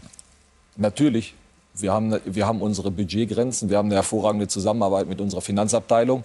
Äh, Mit denen muss man das machen. Also der, der, die Zusammenarbeit ist jetzt wichtiger denn je. Wir haben uns äh, unsere Regeln äh, auferlegt, die wir auch mit dem Aufsichtsrat abgesprochen haben. Und von dem her wissen wir, wie wir Schritt für Schritt vorgehen. Allerdings wissen wir nicht, ähm, welche Entscheidung äh, zum, zum entsprechenden Zeitpunkt kommt. Also man ist jetzt momentan auf dem Kaufmarkt. Also man stellt die Mannschaft jetzt zusammen. Auf der anderen Seite muss man abgeben und der Abgabemarkt ist noch gar nicht so richtig ins Laufen gekommen. Und insofern muss man sich ein Regelwerk geben, nach dem man vorgeht. Da haben wir aber unsere festen Strukturen und auch unsere, unsere festen Prozesse. Und von dem her ist das in der äh, Gesamtheit eine Riesenaufgabe. Aber wie wir Schritt für Schritt vorgehen, das ist uns klar. Was ist, die, was ist denn jetzt die Leitplanke? Will man so zwei, drei äh, erfahrene Spieler halten, wie einen Fährmann beispielsweise, einen Huntelaar und dann drumherum vor allem die Jungen aus der knappen Schmiede? Ja, Ich glaube, wir haben mit dem, was wir getan haben, und wenn ich das jetzt so im Vergleich zu den anderen Vereinen sehe, haben wir relativ viel getan. Und äh, Danny Latzer haben wir den Gelsenkirchener zurückgeholt, schon früh. Wir haben mit Simon Terodde einen äh, Spieler aus Bocholt, das vergisst man immer. Der ist jetzt nicht nur, ähm, ich sag mal, so der Torgarant in der zweiten Liga, sondern er kommt aus Bocholt und er wollte unbedingt dahin zurück. Den haben wir geholt. Und es ist klar, dass die knappen Schmiede bei uns äh, auf Schalke schon traditionell eine sehr, sehr große Bedeutung hat. Wir haben gute Spieler für die U19 von Norbert Elgert in diesem Jahr gewonnen. Und die Knappenschmiede wird so oder so eine, eine wichtige Rolle spielen. Aber wir brauchen eben auch das Maß an Erfahrung, äh, an äh, Ortskenntnis, wie Olaf vorhin äh, gesagt hat, ähm, damit wir diese jungen Spieler auch entwickeln können. Und damit wir unsere Ambitionen, und Schalke 04 muss immer Ambitionen haben. Ganz konkret bleibt ein Huntela. Wir sind in Gesprächen und ich mache natürlich in dieser Runde jetzt nicht äh, eine öffentliche Kaderplanung und man muss sagen, wollen Sie denn halten? Wir sind in Gesprächen mit ihm und äh, wir werden dann miteinander, wenn das Gesamtbild und jetzt muss man sagen, nicht ich, sondern das wird dann die Rolle von Ruven Schröder sein, ähm, dieses, diesen Kader zusammenzustellen. Wir wissen, wir können nicht überborden, aber aus meiner Sicht sind es auch verdiente Spieler, gerade über, wenn wir über Klaas Jan reden, äh, muss man miteinander in Kontakt sein und äh, Ruven Schröder, der jetzt schon im Hintergrund mitarbeitet, wird diese Kaderplanung äh, äh, verantworten und den Kader zusammenstellen und dann auch mit den Spielern die Entscheidung treffen. Olaf, wie müsste nach Ihrer Einschätzung das Schalke der nächsten Saison aussehen, das dann den Wiederaufstieg in Angriff nehmen soll? Ja, wir haben gesehen in den letzten Partien, dass junge Spieler wie Bujalep, ähm, wie ähm, jetzt auch Flick, den Sie Hansi nennen, zum Einsatz gekommen ist. Äh, die ähm, kurzfristig auch so wie Hobby ähm, gezeigt haben, was sie können. Und ich hoffe, dass die Kombination von älteren Spielern, so wie Huntela und Fährmann, mit den Jungen, dass das der Schlüssel sein kann, aber auch mit den Neuverpflichtungen, die sich gut anhören. Erst einmal, wir haben aber vorhin gehört, dass Spiele alle in den letzten Jahren vor allen Dingen eher schlechter als besser geworden sind. Und das muss endlich aufhören. Wir müssen mal Spieler bekommen, die bei uns besser werden. Und solange wir das nicht hinbekommen, ähm, kriegen wir keine Stabilität ins Team. Und deswegen heißt hart arbeiten, mit Gott sei Dank jetzt vielen ähm, aus äh, dem eigenen Stall, wie Asamoah, wie Büskens, wie Peter Knebel, Schober. Und ich hoffe, dass man zusammenhält, eine Einheit bildet. Und ähm, ich werde auch versuchen, äh, wenn gebraucht, äh, mitzuhelfen. In welcher Form? Techniktrainer. Ist da was geplant? Nein, ich habe das nur so gesagt, weil ich bin ja bei Schalke für andere Tätigkeiten ähm, ähm, da und ähm, ich bin in der Nähe. Ähm, und so sollten sich alle in den Dienst ähm, der wichtigsten Mannschaft, und das ist die Profimannschaft, stellen. Und ich bin auch froh, dass Norbert Elgert mitgeholfen hat, die Kaderplanung mit zu übernehmen mit Matthias Schober und Peter Knebel, denn nur zusammen sind wir stark. Ja, ich wollte auf das eingehen, was Olaf gesagt hat. Ich kenne die Problematik ja, zumindest ist es immer beim HSV auch gesagt worden. Bei uns kommen die Spieler hin und werden schlechter. Deswegen ist es meiner Meinung nach auch ganz wichtig, dass, der Tra dass das Team rund um den Trainer eben auch sehr, sehr gut ist. Auch das ist eine wichtige Aufgabe äh, von Ruven Schröder, dass die, die, die Fachbereiche, alle die wie, wie Athletik, wie Medizin, dass die gut Sie haben wahnsinnig viele Verletzte immer gehabt. Ja, da genau, auch was tun. genau. Wir haben eine, eine hohe Verletztenzahl. Auch das bremst die Entwicklung von Spielern. Und wir müssen auch gerade das Team rund ums Team müssen wir, äh, müssen wir verstärken und verbessern. Und äh, ich glaube, dass dann äh, der Trainer auch die Spieler entwickeln kann, die wir auf Schalke immer entwickeln müssen. Und Dimitrios hat jetzt äh, einen sehr, sehr guten Einblick gehabt in die, in die Zusammenarbeit rundherum. Und ich glaube, es ist ganz, ganz wichtig, dass wir konsequent auch das Team rund um ihn stärken werden. Will oder muss Schalke nach Ihrem Plan im ersten Jahr hoch oder sieht der Plan vor, das möglicherweise auch den Wiederaufstieg erst in zwei Jahren hinzubekommen? Ich denke, das können wir dann sagen, wenn, wir, wenn, die, wenn der Transfermarkt gelaufen ist, wenn wir unsere Entscheidung getroffen haben. Äh, dass wir Ambitionen haben, das ist ganz, ganz klar. Und wenn man Spieler holt wie Latzer und wie Terodde, dann kann man denen bei ihrem Alter auch nicht sagen, na, das geht jetzt irgendwie mal in, in zwei oder drei Jahren. Trotzdem werden wir die definitive Saisonzielsetzung dann machen, wenn wir meinen, dass wir genug Argumente haben. Gut, aber es kann auch sein, dass Sie sagen, okay, also im ersten Jahr konsolidieren, ankommen in dieser zweiten Liga und erst im zweiten Jahr hoch. Es wird, es wird sich zeigen, was uns alles im ersten, im, im ersten Transferfenster gelingen wird. In der Regel braucht man bei, bei der Größe braucht man zwei dafür. Aber dann kommt es auch natürlich darauf an, wie sich, die, wie sich die Mannschaft dann findet, wie man in die Saison reinkommt. Und wir wissen, die zweite Liga ist eine Riesenprüfung. Wir unterschätzen das sicherlich nicht. Aber ähm, das wird sich dann auch wahrscheinlich im Laufe der Saison dann ergeben. Ja, ich kann mich erinnern, dass nach einem Schalker Abstieg dann auch mal es sehr eng wurde in Richtung ganz nach unten. Und Peter Neururer kam dann damals und äh, man hat Schalke irgendwie gerettet. Aber die Erwartungshaltung, wenn man mit äh, Schalkern spricht, geht natürlich eindeutig in die Richtung so schnell wie möglich wieder rauf. Auf der anderen Seite glaube ich, Fußball ist nicht so leicht planbar, wie der eine oder andere das draußen denkt. Und wenn es dann vielleicht mal ein Jahr länger dauert, wird man das auch überstehen. Aber viel länger darf es dann auch nicht dauern. Ja, vielleicht ist die beste Chance im ersten Jahr. Wir sehen es jetzt beim HSV. Wenn du die erste Chance nicht packst, Äh, wahrscheinlich sehen wir sie nächstes Jahr jetzt immer noch in der zweiten Liga. Die Kölner, die, die Hertha geht möglicherweise runter. Das heißt, äh, die 60er kommen möglicherweise hoch. Äh, das heißt, es wird die unheimlich schwere zweite Liga. Nur wenn du einen Terodde hast, der, sage ich mal, 20, 25 Tore garantiert, dann bist du schon mal ein großes Stück weiter. Und äh, Danny Latzer ist für mich eine hervorragende äh, Verpflichtung, ist ein absoluter Mannschaftsspieler, einer, der vorangeht. Und äh, ja, deswegen bin ich guter Dinge, dass sie zumindest eine schlagkräftige Truppe stellen. Wie es Uli sagt, planen kann man den Aufstieg selten. Was glauben Sie, Olaf, muss Schalke alles versuchen, im ersten Jahr hochzugehen? Ich denke auch, so schnell wie möglich, aber da gibt es keine Garantien für. Nur wir sind, ähm, glaube ich, das kann man sagen, der FC Bayern der zweiten Liga, werden bei jedem Auswärtsspiel ähm, brutalen Aufgepasst, das denkt der HSV auch gerade. Ja, das stimmt, das stimmt. Aber ähm, ich denke, mit der Möglichkeit, dass in der neuen Saison wieder Zuschauer ins Stadion kommen, dass uns das Auftrieb geben wird, ähm, um einen guten Start zu haben, um sofort ähm, ja, nach vorne zu schauen, um dann ähm, anzugreifen, Akzente zu setzen und dass man ein wichtiges Wort mitredet. Davon bin ich aber überzeugt. Olaf Thurn, vielen herzlichen Dank. Und schönen Sonntag Gerne. noch. Dankeschön. Abschließend zu diesem Komplex. Bei all dem, was wir besprechen, wahnsinnige Aufgabe, wahnsinniger Druck. Macht das eigentlich Spaß? Ja. Warum? Ich gehe jeden, ich gehe jeden Tag gerne zur Arbeit, weil ich äh, begeistert bin von, von den Menschen, von den Menschen bei Schalke 04, von, von meinen Kollegen, von der Zusammenarbeit. Und weil ich einfach äh, mich nach 18 Jahren in der Schweiz unsterblich in den Pott wieder verliebt habe und äh, dort einfach jeden Tag gerne arbeiten gehe. Äh, das mit den abschließenden Fragen ist immer so eine Sache. Es kommt noch eine noch abschließendere äh, Frage. Haben Spieler eigentlich ein schlechtes Gewissen wegen der Saison, die sie abgeliefert haben? Ein sportlich schlechtes Gewissen? Ich denke, sie haben das. Ähm, auch wenn das äh, nicht so aussieht. Und äh, da spreche ich jetzt gestern über die 20 Minuten nach dem 0-2, vom 0-2 zum, zum 4-2. Doch das haben sie, sind zum gewissen in gewisser Hinsicht natürlich auch ein Stück weit verloren. Ähm, aber das kann mir jeder glauben. Das, es macht keinen Spaß, das mitmachen zu müssen. Und äh, auch, die haben ihre, auch die haben ihre Gedanken, auch die haben ihre, ihre Pläne, die, die, die jetzt dann auch eventuell umgestellt werden müssen. Und von dem her sind das auch Menschen, das dürfen wir, das dürfen wir nicht vergessen. Und ich glaube, ja, sie haben das Gewissen. Ähm, auch wenn man sagen muss, sie müssen natürlich auch vor allen Dingen ihre Verantwortung wahrnehmen. Denn äh, dass Schalke jetzt diese Entwicklung genommen hat, das ist äh, der Arbeit auf dem Platz zuzuschreiben. Wir sprechen gleich weiter über die Region, in denen sich Schalke auch befindet. Ganz unten. Der Abstiegskampf nimmt immer mehr an Fahrt auf. Der erste FC Köln unter Regie von Friedhelm Funkel hofft wieder. Und Augsburg hat den Trainer gewechselt. Aber das Debüt von Markus Weinziel am Freitag in Stuttgart misslang. Gleich mehr dazu bei SK90, die Unibet Fußballdebatte.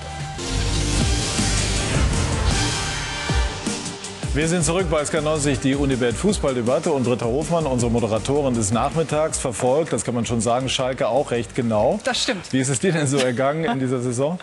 Ja, also ich glaube, Peter Knebel hat das ja gerade schon äh, schön äh, nochmal zusammengefasst. Am Ende hat man irgendwie so gedacht, oh, jetzt lass mal eine Entscheidung kommen, damit man irgendwie so einen, so einen Aufbruch wieder spürt. Ja? Also das habe ich schon auch in der Fanszene mitbekommen. Frankfurt spielt heute, haben wir ja. eben auch schon äh, angesprochen, gegen Mainz. Wie groß ist der Druck auf äh, die Eintracht nach einer wunderbaren Saison, die Krönung dann jetzt auch zu schaffen? Ja, der Druck würde ich jetzt gar nicht mal so sagen, sondern sie wollen es ja. Also sie mhm. haben jetzt so lange dafür gekämpft, ja, und sie wollen endlich dieses historische schaffen. Ich weiß nicht, ob du dich erinnerst, vor zwei Jahren da ist es nämlich schiefgegangen. Da standen sie ebenfalls am 31. Spieltag da oben Champions League Platz und haben es dann in den letzten beiden Spielen, unter anderem gegen Schalke und gegen die Bayern, ähm, mehr oder weniger sich versaut, Platz 7. Und das soll natürlich in dieser Saison nicht passieren, sondern Adi Hütter möchte sich natürlich mit der Champions League verabschieden. Sie haben es noch in der eigenen Hand, mhm. aber sind natürlich auch durch gestern eben jetzt wieder so in diese Rolle des Aufholjägers gekommen. Ja, und dann natürlich äh, Abstiegskampf XXL, Hertha BSC, gut oder rausgekommen aus der Quarantäne Pause gegen Arminia Bielefeld. Äh, wie schätzt du das ein? Ich bin sehr gespannt, weil äh, so habe ich sie nicht erwartet, Hertha. Die hat mich wirklich überrascht. So fit, auch furios jetzt zuletzt. Fast ein bisschen ja. frischer, ne? Man hat fast Ja, den Eindruck total. gehabt, die Pause hat ganz gut ja, getan. absolut. Aber nicht nur von der Frische, sondern auch das, was die Mannschaft jetzt präsentiert. Diese Mentalität, die sie endlich zeigt. Mhm. Ja, also endlich sind sie eine Mannschaft. Das hat Arne Friedrich ja auch nochmal bestätigt. Ähm, und Paul Dardai macht es natürlich sensationell. Also äh, man sieht dadurch, dass er so rotiert, die Tiefe des Kaders, die kommt jetzt echt zum Vorschein. Zwei verschiedene Mannschaften, zumindest erstmal, um eben auch diese Fitness auszugleichen. Und er hat selber gesagt, also nach dem Schalke-Spiel, dann kann ich auch mal wieder gucken, wer sich im Training anbietet. Aber deswegen gehen wir auch heute wieder davon aus, dass er viel rotieren wird. Und äh, ja, es wird so ein Endspiel, wie er selber auch Ja, und formuliert strahlt ja so diesen Glauben auch aus, ne, an den Klassenerhalt. Und auf der anderen Seite, Arminia von vielen immer so ein bisschen unterschätzt. Wie groß sind die Chancen der Bielefelder, doch die Klasse zu halten? Also ich bin gespannt. Unter Frank Kramer haben sie sich ja stabilisiert, vor allem was die Defensivarbeit angeht. Ähm, jetzt haben sie natürlich dieses 0-5 gegen Gladbach noch in den Klamotten. Ähm, wissen, okay, das ist jetzt ein extrem wichtiges Spiel. Ich bin wirklich gespannt. Also es wird auf jeden Fall ein sehr spannender Nachmittag. Die Kölner starten gleich schon. Ja. Dann haben wir die Mainzer ja eben auch noch, ne, über Ja. die haben wir gar nicht gesprochen, Ja. aber die sind Ja, die natürlich haben wir auch schon die fast müssen, rausgenommen, Ja, ne? das stimmt nicht. Ja. Also Dortmund Wolfsburg haben die noch. Also das ist alles noch sehr sehr spannend und ich freue mich total auf den Tag. Ja, sehr schön. Das strahlt auch raus. Britta, Dankeschön. Sehr Bis gerne. später. Viel Vergnügen. Ja, nehme ich gleich mal mit in die Runde. Sind ja so verschiedene Namen äh, gefallen. Die Mainzer hat Uli Potowski schon gelobt. Man hat den Eindruck, die schaffen das definitiv. Was ist mit Werder? Ja, Werder ist so ein bisschen mein Sorgenkind. Das, das ist, man hatte ja das Gefühl, so, sie haben die Klasse eigentlich schon erhalten. Und Nach dann- dem Sieg in Bielefeld. Absolut. Und dann kam diese Negativserie. Und da sind wir wieder bei diesem Mysterium Fußball, so schwer zu erklären. Vielleicht aber auch äh, über den Kopf wieder, dass man gedacht hat, so, man hat es schon geschafft. Und dann fehlen diese drei, fünf, sieben Prozent, die du brauchst, um im Abstiegskampf zu bestehen. Also das ist wirklich so ein bisschen mein Sorgenkind. Werder natürlich auch ein toller Verein, Traditionsverein. Würde auch der zweiten Liga gut tun, aber das wollen jetzt die Bremer nicht hören, was ich verstehen kann. Aber die, die haben so im Moment ein bisschen was gegen sich, finde ich. 0-0 gegen Leverkusen, nicht schlecht, aber ein Punkt letztlich Reicht eigentlich nicht. Ne? Fahren jetzt nach Augsburg. Ne? Das ist ein absolutes Endspiel. Ja, ich mache ich mach mal Sorgen immer noch um die Kölner. Also Mhm. die Kölner stehen auf 17, äh, soweit ich weiß. Mhm. Und äh, je, keiner spricht von den Kölnern, dass sie runtergehen können. Ja, weil sie gegen Leipzig was, glaube ich, und Leverkusen die zwei Spiele gewonnen haben. Äh, also ich glaube, dass sie heute die Freiburger nicht schlagen.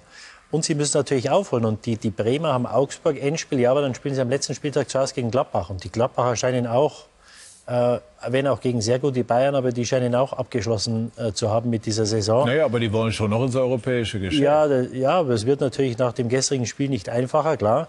Ähm, also ich glaube, dass die Kölner und die Bielefelder die beiden Plätze unter sich ausmachen. Ich glaube, dass die Hertha heute gewinnt. Die Mainzer haben, glaube ich, schon genug Punkte. Da müssten die Kölner und die Bielefelder sechs oder sieben Punkte respektiv holen. Ich glaube nicht, dass sie das machen. Und äh, ich glaube, dass es auf äh, ja, Bremen, Bielefeld, Köln hinauslaufen wird. Ich glaube, dass die Bremer zum Schluss äh, aus dem letzten Jahr ein Stück weit was gelernt haben und dann vielleicht doch 15. werden. Wie ist die ähm, psychologische Ausgangssituation für Werder? Man sagt ja häufig, dass eine Mannschaft daran glauben muss, die sich zwischendurch, Uli hat es angesprochen, schon sicher wähnte und dann eben so negativ trennt. Hat das gilt übrigens auch für Augsburg. Ja, psychologisch ist die, ich habe das gestern gesagt, also psychologisch äh, wünsche ich das jetzt keinem und ich kann mich, ich kann mich da in die, in, die, in die Köpfe oder in die, in die Spieler hineinversetzen, wenn du dort zum Stadion fährst, drei Spieltage vor Schluss. Ähm, der Druck lastet auf dir, die ganze Region steht da hinter dir, dann fährst du hin, dann werden die Beine schon etwas dick, dann machst du dich warm und du denkst, puh, äh, heute... Äh, Hast du selber mal erlebt? Nee, ich habe einmal, war mal bis vier, fünf Spieltage verschlossen in meinem letzten äh, Jahr bei Manchester City, hat Emil Penzer noch gespielt, auch ein Ex-Schalker. Hat uns dann äh, vier oder fünf Spieltage verschlossen, haben wir auswärts gewonnen, dann war es dann erledigt. Aber ich kann mir schon vorstellen, weil natürlich in der heutigen Zeit ist es so, Peter hat es gesagt, man weiß ja gar nicht, was am Transfermarkt passiert. Das heißt, wenn du da unten drin stehst, ein Abstieg hat noch keinem Spieler gut getan, ja. Und du weißt ja gar nicht, ob es für diese Spieler einen Markt gibt. Also das heißt, wenn du absteigst jetzt, dann ist ja nicht gesagt, dass du in der, in der ersten Liga oder vielleicht sogar in der zweiten Liga einen Verein findest. Das heißt, da geht es um Existenzen. Und dass da mal die Beine schwer werden, wenn, wenn der Anpfiff geht, ja, das kann ich sehr gut nachvollziehen. Und deswegen ist, glaube ich, die psychologische Belastung im Aufstiegskampf immer groß.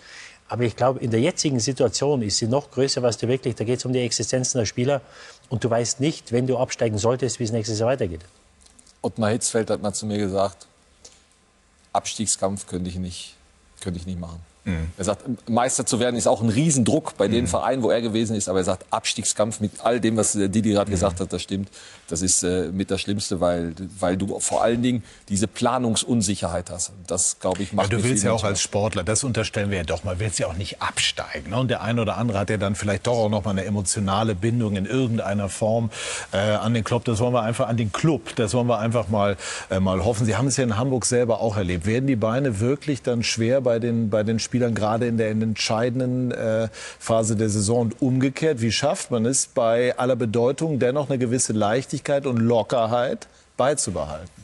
Ja, das ist eine gute Frage. Wenn ich mir überlege, was wir alles gemacht haben, um dann damals in Extremis in Karlsruhe nicht abgestiegen zu sein, dann war das, ging das also von äh, äh Präsente mit, mit Emblemen im, im Hotelzimmer von den Spielern zu haben, die Musik äh, zu ändern, die man beim Einlaufen auf dem Platz hat. Also alles Mögliche, um, um, um, um diesen Groove hinzukriegen, um Energie zu sammeln, weil die ist wenig da. Und jetzt in dem Jahr muss ich sagen, durch Corona ist das nochmal, alle sind extrem gestresst und diese Zusatzregeln ist nochmal schwieriger, jetzt diese Energie zusammenzusammeln.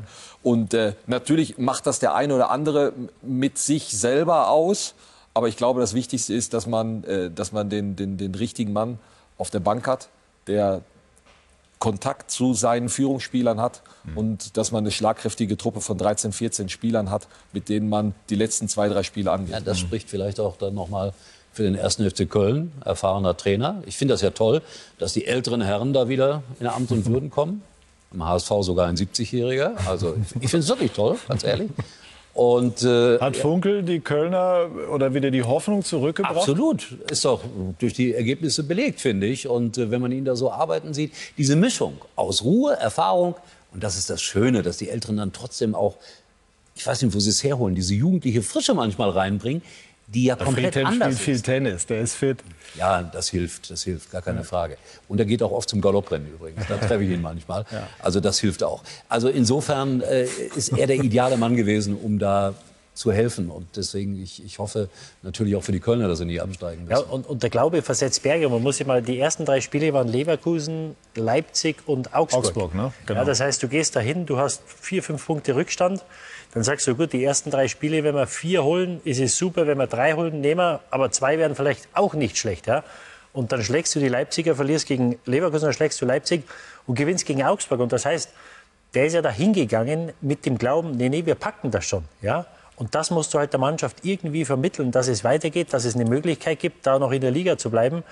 Ähm, aber wie gesagt, du musst da wirklich ein Stück weit oder ein großes Stück weit Psychologe sein, weil in so einer Situation die Köpfe frei zu machen. Und umso weniger du daran denkst, umso besser ist es. Weil es kann natürlich sein, wenn du ab Donnerstag an das Spiel am Samstag denkst, dann stehst du auf dem Platz und, und, und du bist leer. Weil die ganze Energie, diese ganze Nervosität, dieses äh, drüber nachdenken, das, das kostet ja Energie und das, das saugt, ja, äh, saugt den Körper aus. Ähm, und deswegen ist es möglicherweise so, dass der Friedhelm da mit einigen Worten die Jungs da gepackt hat. Dann haben die gesagt, ja, warum nicht? So, jetzt haben sie wieder Chance. Ist es ähm, die Partie heute in Berlin ein Schlüsselspiel? Sind generell die direkten Duelle, in dem Fall Hertha Bielefeld, die Spiele, in denen sich am Ende dann der Klassenverbleib oder der Abstieg entscheiden?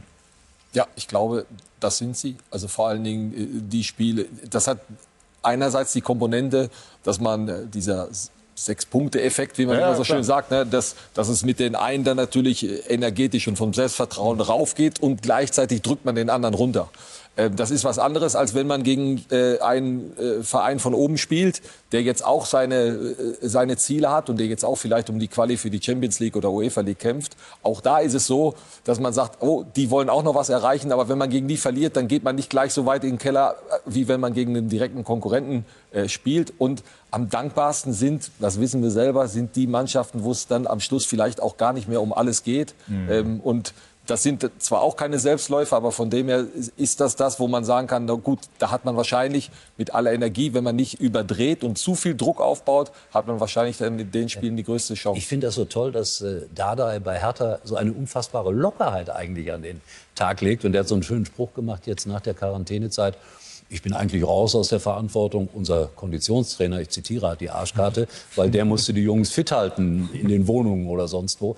Aber diese, diese Lockerheit scheint sich zu übertragen und deswegen hat Hertha offensichtlich wieder... Was definitiv auch richtig ist übrigens. Die Athletiktrainer haben in diesem Jahr mit den Corona-Pausen, Unterbrechungen, haben die eine überragende Bedeutung dafür, wie die Mannschaften wieder beieinander sind, wie schnell das geht. Insofern hat er völlig recht.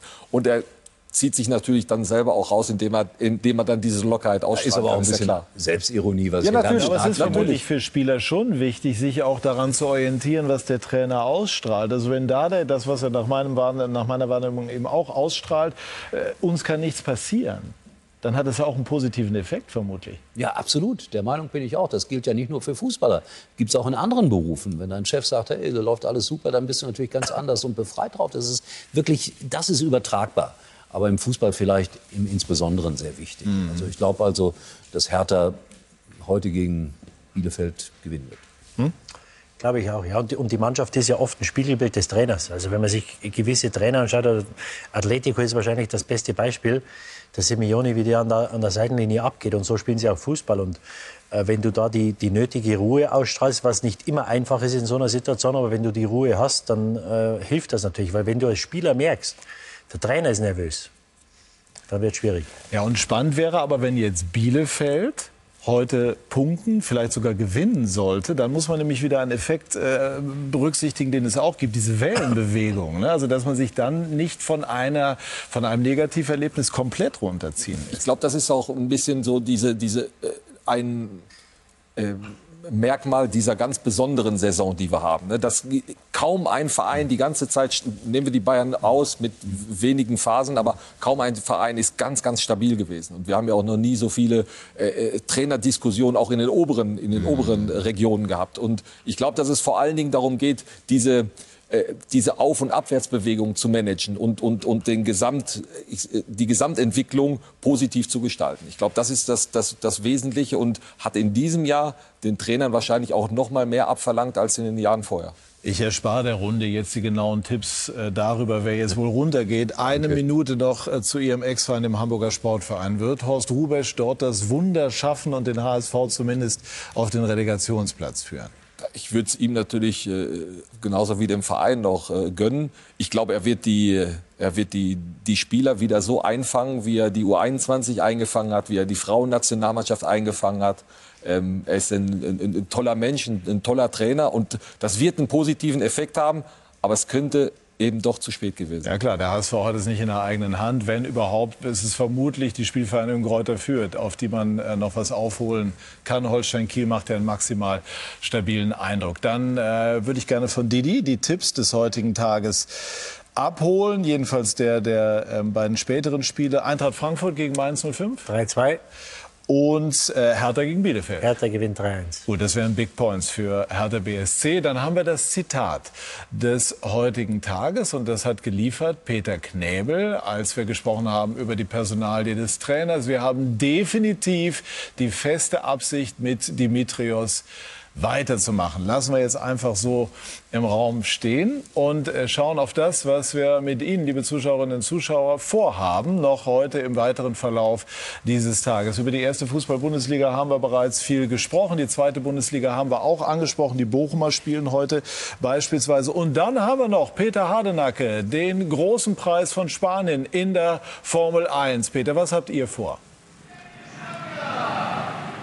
Ja, wir freuen uns äh, vor allen Dingen hier auf äh, ein super Rennen, was dann später starten wird. Zwischen Mercedes und Red Bull wird es wieder richtig zur Sache gehen. Lewis Hamilton auf der Pole Position, das hundertste Mal übrigens, der Rekordjäger aus äh, England und äh, Max Verstappen dahinter. Das ist die große Frage. Timo, später auch an meiner Seite. Was spricht vielleicht noch für Max oder was muss passieren, dass er das Rennen heute gewinnen kann? Er muss den besten Start seiner Karriere hinlegen. Das wäre wär die, die äh, einfachste Variante, dass er sich direkt äh, am Start vor Lewis Hamilton setzen kann und dass er das Rennen diktieren kann, weil Barcelona einfach eine Strecke ist, wo äh, ja, mit hoher Wahrscheinlichkeit derjenige, der äh, in der ersten Startreihe steht und auch den Start gewinnt, äh, die größte Chance hat, das Rennen zu gewinnen, weil es einfach eine sehr aerodynamische Strecke ist und äh, das ist das Hauptthema. Sobald du hinterher fährst, machst du dir deine Reifen kaputt. Das ist hier ein sehr, sehr großer Faktor. Deswegen sehr guter Start muss kommen von Max. Timo, gestern hat er ein äh, Bauchgefühl in Richtung äh, Red Bull tendiert. Wie sieht es heute aus? Ja, gut, ich kann jetzt ja nicht umschwenken. Ja, also mein Bauchgefühl äh, bleibt weiterhin bei Red Bull und ich hoffe, dass er, äh, dass wir einen sehr, sehr spannenden Kampf sehen werden zwischen den beiden. Ich glaube, das war die, äh, oder haben wir den letzten Rennen gesehen. Ich glaube, hier mit 36.000 Unterschied. Also äh, wir werden nachher auch noch ein bisschen analysieren, was, wo die 36.000 liegen geblieben sind. Also da ja, muss man schon genau hinschauen. Das sind zwei Ausnahmekönner und ich bin sehr, sehr gespannt, was wir da heute für ein Rennen sehen. Toto Wolf hat gesagt, der Teamchef von Mercedes, äh, der Unterschied hat den Fahrer gemacht, dann in dem Fall äh, Lewis Hamilton. Also wir haben äh, viel vor. Wir werden dann ab 13.30 Uhr hier die Sendung eröffnen mit Mick Schumacher, zusammen dann auch mit Timo. Freuen uns sehr darauf. Kleine Info übrigens noch, David Schumacher, gerade auch gefahren in der Formel 3, der ist äh, Zwölfter geworden. Und ich weiß, Didi Hamann, auch ein großer Formel 1-Experte. Jetzt bin ich gespannt, was der sagt, wer heute gewinnt. Na, Didi, dann mal los. Ja, Didi. Ich äh, bin bei Timo Glock. Ah. Bull, Verstappen. Ich habe gehört vorhin, ist eine sehr, sehr lange Gerade und da hat man eine sehr gute Chance, wenn er einen guten Start hat, wenn er einen Windschatten kommt, dass er ihn überholen kann. Und die, die, privat fährst du auch äh, entschlossen? Nee, nee, nee. Ich, ich, ich äh, kann, äh, Autos sind äh, Mittel zum Zweck. Sehr gut. Ich bin auch für Gut, Wunderbar. Ja. Also zweite Liga, wie gesagt, auch nochmal erwähnt, unter anderem Bochum gegen Regensburg. Bedanke mich ganz herzlich bei dieser Runde und äh, wir wünschen jetzt allen Mamas alles Gute zum Muttertag und wünschen Ihnen, liebe Zuschauerinnen und Zuschauer, noch einen schönen Sonntag. Dankeschön für Ihr Interesse. Machen Sie es gut. Tschüss und auf Wiedersehen.